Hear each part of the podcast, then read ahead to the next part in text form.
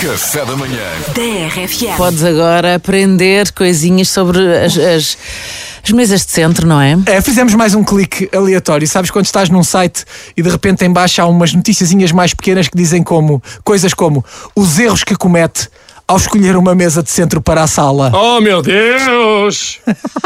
E nós, claro, clicamos para abrir. E como é que um clickbait aleatório pode revelar-se numa informação muito importante? Ainda bem que perguntas, porque temos a resposta para ti, aqui e agora. Sabias que sempre que escolhes uma mesa de centro de sala podes cometer erros gravíssimos. Ah. Não posso. Na altura da compra, colocas a ti mesma a questão. Será que existe um tamanho ideal? Realmente. Mais ainda, a que distância deve estar a mesa de centro, de centro do sofá? Ah, pff. Estas, estas são as questões que deviam abrir telejornais.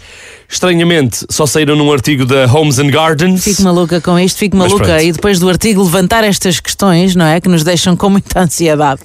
Felizmente, ilumina-se-nos o caminho, não é? E, e depois dizem assim: saiba o que diz um especialista. Ah! Espera aí, que há Quero saber. especialistas.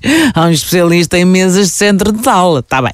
Então vá, ahm, vamos embora. Se cada família portuguesa tivesse um especialista em mesas de centro de sala, o país não estaria como está e isso, e isso É é, o que, que, ninguém falta. fala. É o que falta. É, estou à espera de uma proposta eh, agora dos partidos para as novas eleições. Com certeza. Especialistas em mesas de centro de sala para todos. A dica número um Hã? é garantir que a sua mesa de centro é suficientemente grande. Ah. É um erro de design na sala de estar que vejo acontecer com frequência, Pois, pois. explica Inês Kelly Mazzotta, Ah. a especialista, designer da Kelly Hopter Interiors. Ah. E a, conheço. Kelly, e a Inês Kelly, bom nome para já, tem muita razão.